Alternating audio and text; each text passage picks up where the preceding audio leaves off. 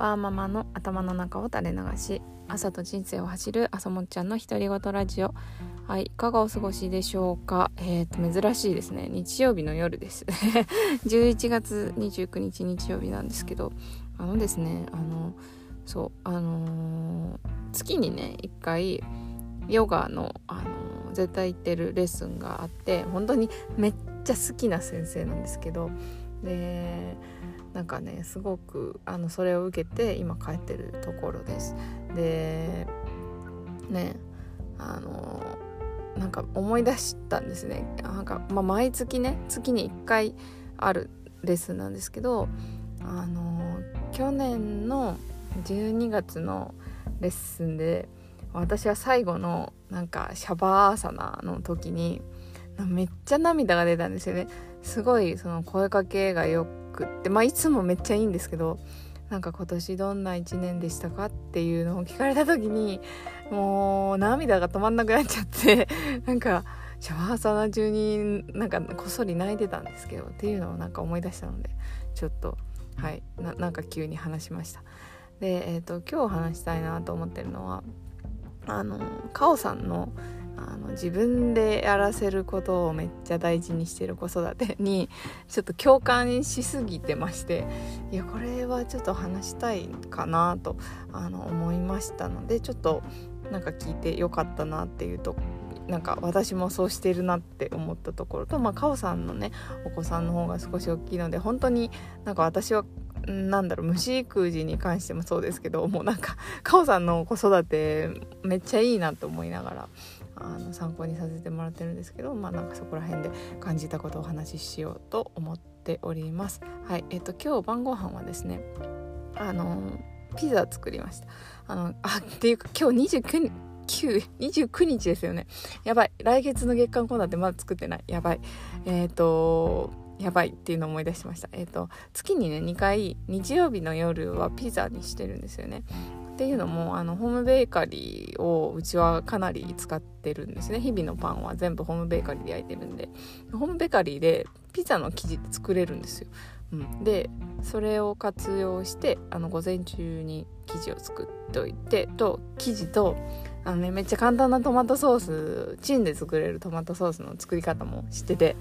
ちょっとこの組み合わせがこう楽ちんだしなんかピザってやっぱ子供も喜ぶしなんか大人もなんかたまに食べたいじゃないですかああいうの。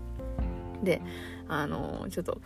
えーと、我が家の、えー、福山家のニーズは静かみっていう感じ なので、えーと、ピザをね月2回やってるんですけど今日はそのピザの日でめっちゃ美味しかったですなんか3回目なんですよね今今回がだんだん上手になってるなって感じもあって、あのー、うんまあ飽きるまではしばらくあのこのピザ食べたいなと食べていきたいなと思っております。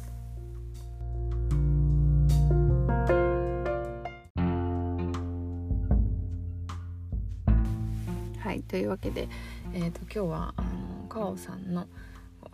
放送を聞いて、えーと、ちょっと感じたことについてお話ししたいなと思ってます。まあ、カオさんの放送の内容っていうのがあのー、なんだっけえっと、その子育てにおいてあの自分でやらせるっていうことがめちゃくちゃ大事だし、まあ、それをあのまあそれがそれをなんでなんかそれが大事だと分かっていながら意外とこう子供に、えーと、自分でさせるっていうのができなくてつい親がやってしまったりとか、まあ、親が手伝いすぎてしまったりとかそういうのが。まあ、なんでかなっていうお話をされてたんですけどあのその自分でさせることが重要っていうのはものすごく共感があってあの子供って結構やりたがるじゃないですか、まあ、小さい時に2歳とかになるとこうなんかなんだろう、まあ、例えば牛乳パックの牛乳をコップに注ぎたがるとかなんかなんだろうな。なんかあの掃除とかしてたらなんかクイックルワイパーとかしてたらやりたがるとか。そういう時にねなんかこうこっちに余裕がないと、まあ、時間的余裕とか、まあ、気持ちの余裕がないといやそんなやらんでいいからみたいな感じになるんですよね。でも私は本当にそれをとにかく極力避けたいと思っていて。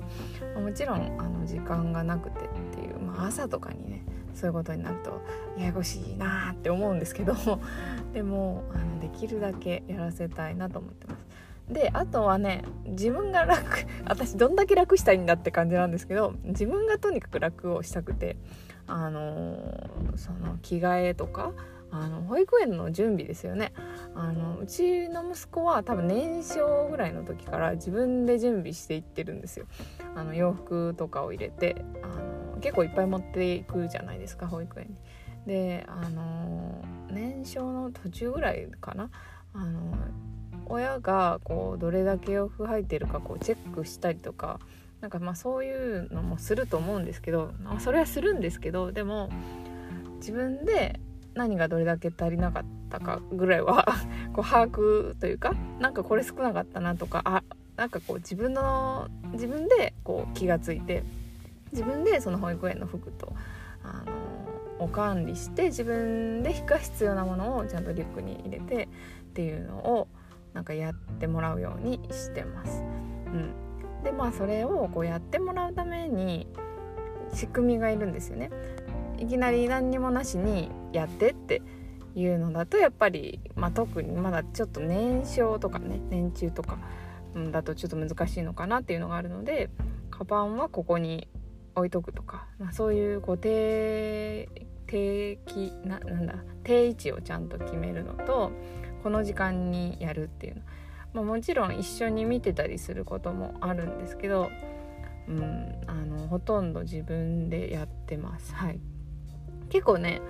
あの自分でやらせてよねみたいなっていう話をね夫と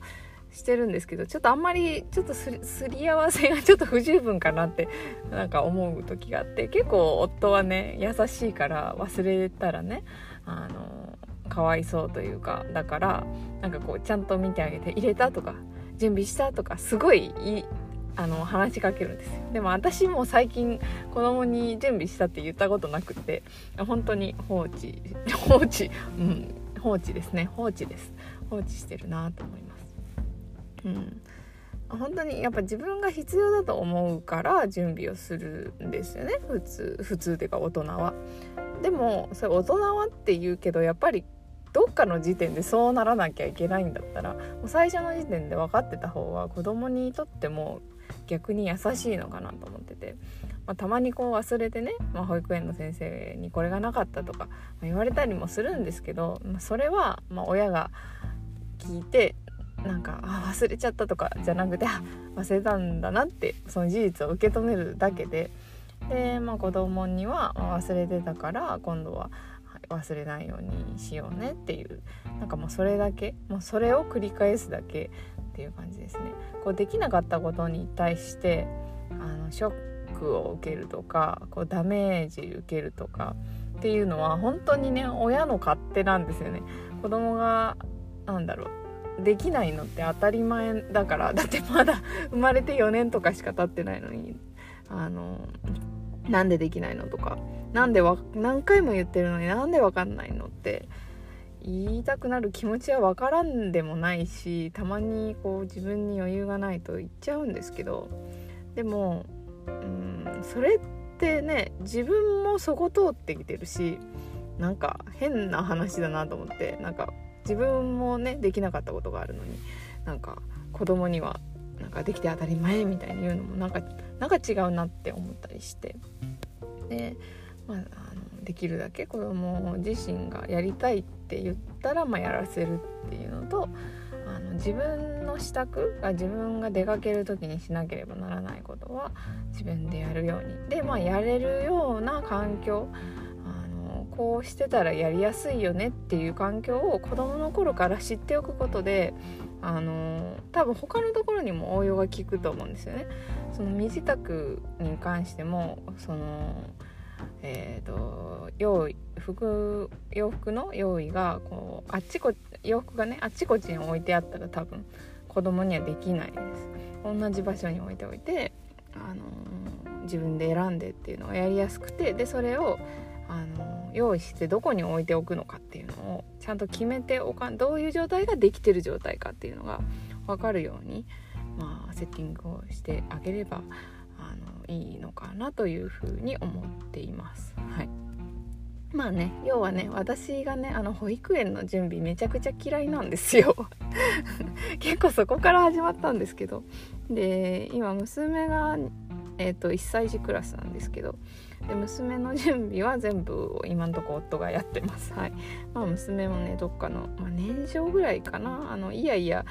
いやいや大爆発なので今は、まあ、いやいや大爆発がちょっと落ち着いたらね一緒に準備しよっかとかなんかそういう声かけをあのしていけたらいいかなというふうに思っております。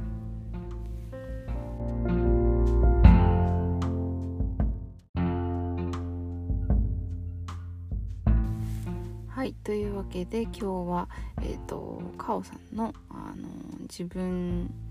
子供に自分でやらせる育児の話を聞いてあそうすごい共感するしあの私自身が何を考えて息子にあの保育園の準備を自分でさせてるのかっていうのをあのお話しさせていただきました。うん。